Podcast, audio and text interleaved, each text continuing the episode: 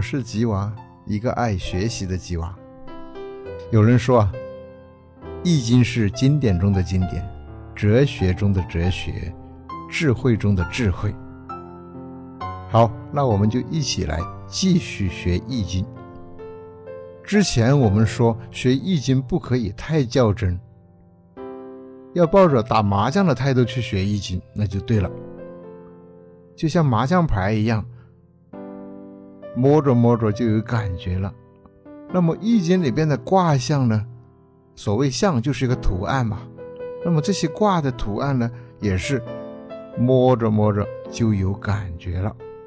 这样学《易经》就对了。南怀瑾老先生在他的《易经杂说》里是这样分析六十四卦的来源的。易经的象与数应该如何开始学起？大家要先把八卦六十四卦给我背熟了。不过这很困难。但是呢，如果一天拿出个十分钟、十五分钟来读呢，三两个星期也可以做到。其他的文章也是一样啊，不管是论也好，数也罢。只要那个话句句有理啊，很容易记得，很容易把它背下来。八卦呢，前三连，坤六断，这不是很容易记吗？乾卦是三根连起来的线，坤卦呢是三根线断掉了，六根小线条构成这么一个图案。正阳与艮复完。正卦是相当于口字向上，艮卦呢口字向下，就是那个碗覆起来，艮呢是那个痰盂，那个雨向上，口字向上的。离卦呢是离中虚，坎中满，离卦就中间是空的，坎卦呢中间是满的。兑上缺，卷下断。哦，兑卦上面有缺口，卷卦呢下边是断的。这么一记下来，记下这八个三字诀，是不是八卦的图像就很容易背下来了？所以说，八卦的前三连坤六断，正阳与艮复完，离中虚，坎中满，兑上缺，卷下断。这八个卦，这么很有韵律的。像《三字经》一样的八个三字诀，让我们很轻松把八卦记下来。至于八八六十四卦就没那么容易了。从中国学术史上看，唐宋以前呢，还没有分工卦象的次序，学《易经》、背诵《易经》，还没有这个分工卦象的次序可以遵循。很不容易记忆。宋朝以后呢，才把这个次序给列出来。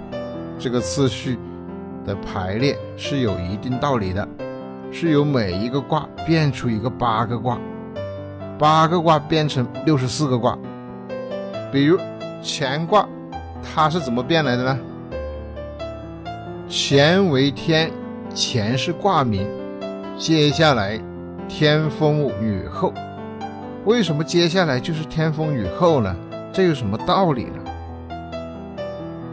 你去问老师，老师也告诉你，你先背吧。啊，于是你只好去背。纳闷了，不懂中间的道理啊。其实可以告诉大家这样一个秘诀，一定更容易背。也就是先把道理搞明白了，懂了更容易背。像这个三乾卦，从下数到上有三爻。又叫三爻卦，这是先天卦的一种画法，是伏羲画的卦，也是中国有文字的开始。这八个图案是中国文字的始源，也是中国文化思想的来源。后来，人类社会越来越发展，人事越来越复杂，三爻卦已经不够用了，就变成了六爻卦，如。乾为天，便是六爻卦；现在卜卦者所卜的卦呀，就是六爻卦。后天卦通通都是六爻卦的图案。这六爻卦是很精细的，也是很科学的。为什么用六爻呢？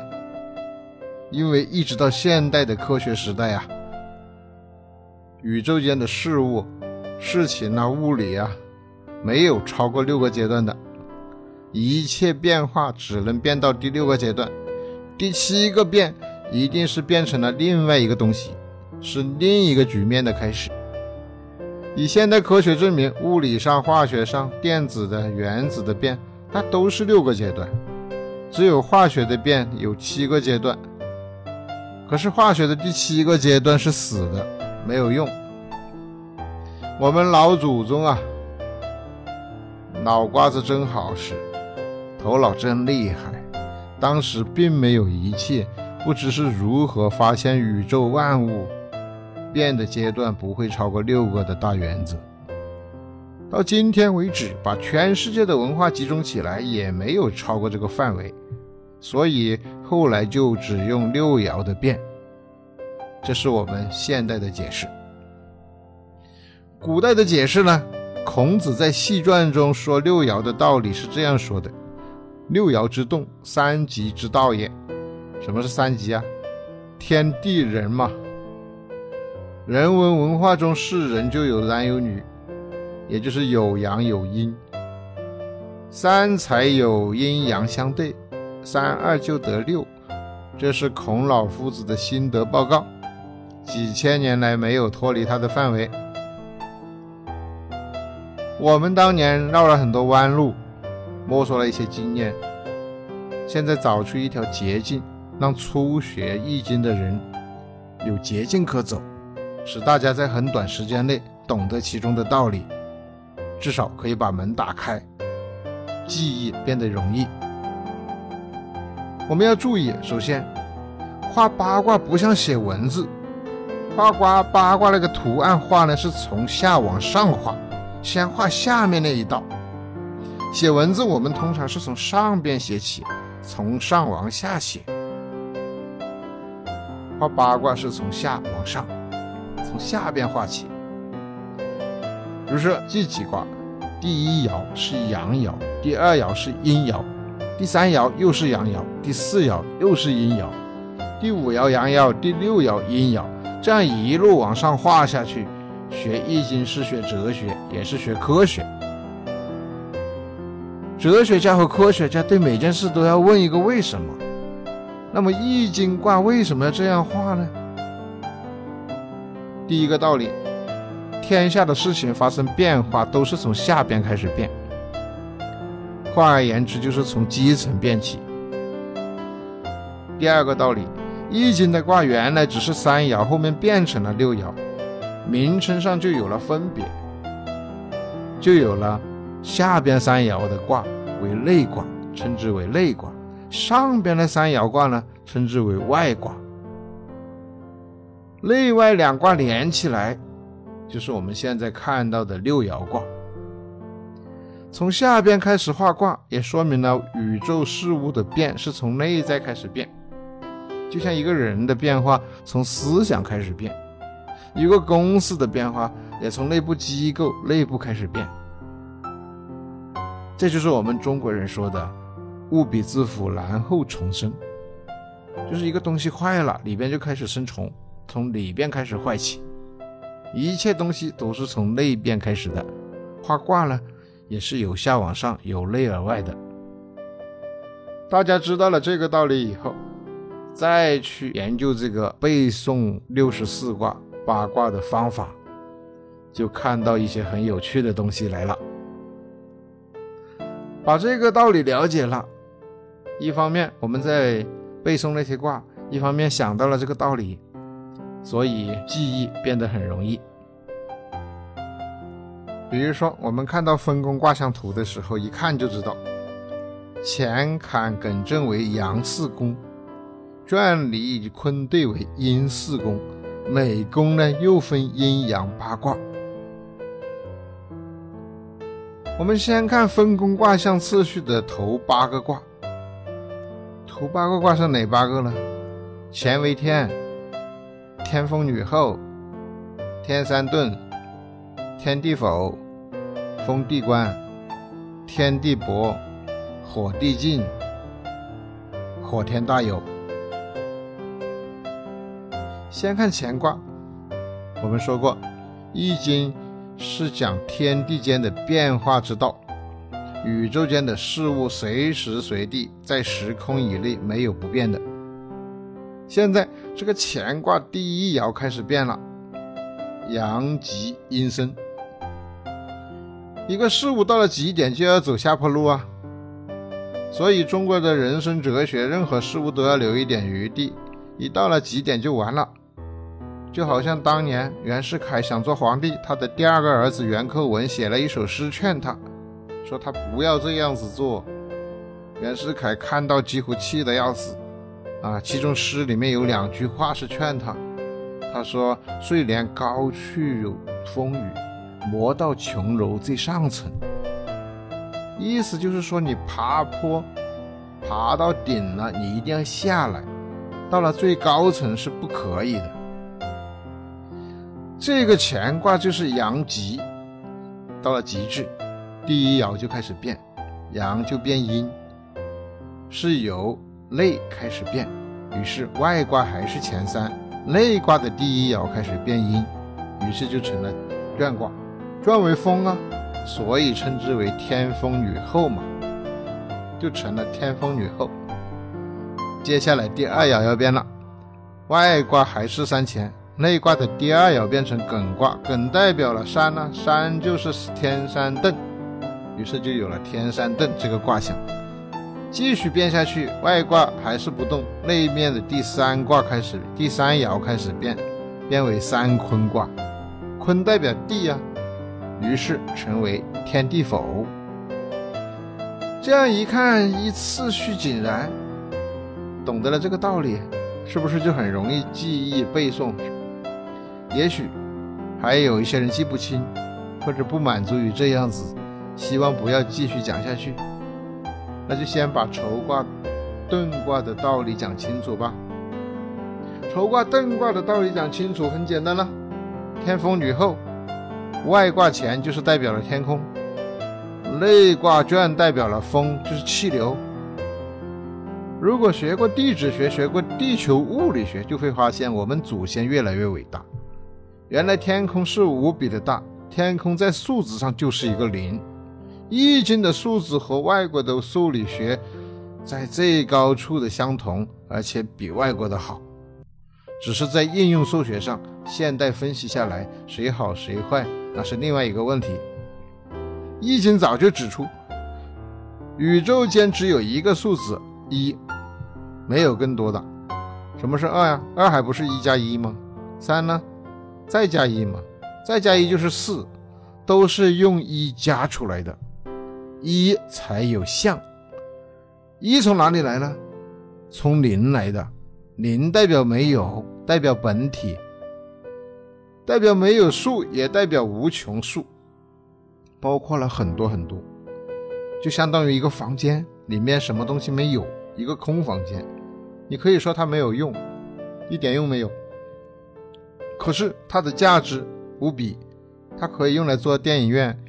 可以用来做舞厅，可以用来做教室、课堂，所以零代表了没有，也代表了无穷，代表了天体，代表了太空。太空在没有结构构成宇宙以前，第一个动能，以现代的名词而言，是气体在流动，有气流的震荡、摩擦，慢慢的凝结。因为气流的震动，便产生了电力、热力，形成了泥土，高山也就有了。于是有了天风女后，然后是天山遁，遁就是逃避嘛。意思就是说，物质形成以后，最初的功能慢慢在退位，像一栋房子，建筑完成了，从开幕启用那天开始，它就开始变坏，就开始消耗。这就是开始遁的一天了。最妙的是到了第三爻这一边，外卦还是乾，代表天；内卦完全变成了坤卦，坤卦代表地，天地否，那就是要倒霉了。我们祖先的哲学真的很妙，天地开辟多好啊！西方宗教认为上帝开辟了天地，创造了万物，又照着他的样子创造了人，这该多好！可是易经说这要倒霉了。这个倒过来并不美丽，因为天地否，如果没有宇宙，也就没有人生，大家免得烦恼，都是空空洞洞的，蛮好。一旦有了天地宇宙，糟糕！由于一个穷小子身上原本只有一个馒头的时候，睡觉也睡得很安逸。假使口袋里忽然有了一百万，夜里反而失眠，睡不着了。这就是说，内在开始变，变到了第三爻，等于我们的内在思想中动了一个念头，想做一件事情，一步步的思想成熟，可以发展到外面去了。内卦已经影响到外卦，从内边影响到外边，外边的环境也受到影响了以后，于是外卦的第一爻开始变，就变成了封地官。再看第五爻变了，成为三地伯。现在外卦只剩下一点点阳，就是硕果仅存，阳能被一点点的剥掉，剥削完了，只剩下最后一点唯一的生机，那就是薄呀。啊，我们试着看地球上，海洋的面积最大，陆地最少，高山占了很多面积，剥削了可供人类生存的大地。那从乾卦的本卦开始，到帛卦已经出现了这样六个卦了吗？就是六个阶段的变化，再变下去产生第七卦的时候，那是那一次变，就是走先法则上不再往上变了。如果再往上变，很简单，变成坤卦，就是新的开始，一个新的东西出现。阳极就是阴嘛。如果以易经的这个道理来看，人生没有什么道理，只不过是生出来又死掉，两个阶段而已，睡觉醒来。也只是两个阶段而已，所以不能再变了。那么这第七变是另一个变法，变去第七个卦，名字叫游魂卦。老一辈年纪大的人以文字对家人说自己活不久了，往往就是用游魂虚木之间来表示，意思就是说人活在阴阳之间，灵魂已经进入了魂木，啊，回光返照啊。游魂还在这个境界。现在说乾卦的变，一变乾为天，二变天风女后，三变三天山遁，四变天地否，五变封地官，六变三地伯。到了第七变，不能再往上变了，于是改为外卦初爻再变，即第七卦三地帛的外卦及艮卦的初爻。也就是帛卦的第四爻变，又是阴极阳生，成为火地进，进就是进步的进。这第七个卦名叫游魂之卦嘛，这表示由内在的思想变成行动，由行动影响到外在的环境，现在又在外面的环境压迫自己内在的思想发生变，游魂就是这样回来的。到了第八卦。归魂卦，意思是又回归到本位了。内卦变成了原位，于是成为火天大有。乾宫的八个卦就这样变。简单的说，分卦的卦象次序就变成了这样的：一本体卦，二呢初爻卦，三呢第二爻卦，四呢第三爻卦，五第四爻卦，六。第五爻卦，七，第四爻变回原卦，原爻，八，内爻回归本体卦，内卦回归本体卦。好，知道了这个道理，发现原来如此好组织，把这些很琐碎、看起来很错综复杂、很不好记忆的东西，好好的组织一下，这么去理解了，背诵记忆就变得很容易了。大家都会变了以后，把一个一个卦参照着这么一个原理变来变去，就像玩麻将牌，猜猜牌组合，组合猜牌，啊，大家都会默默的变，默默的背诵记忆。那么这六十四卦的来源搞清楚、理解了，六十四卦，那我们就可以像玩牌一样，放在手心里玩过来玩过去，没有什么太难的。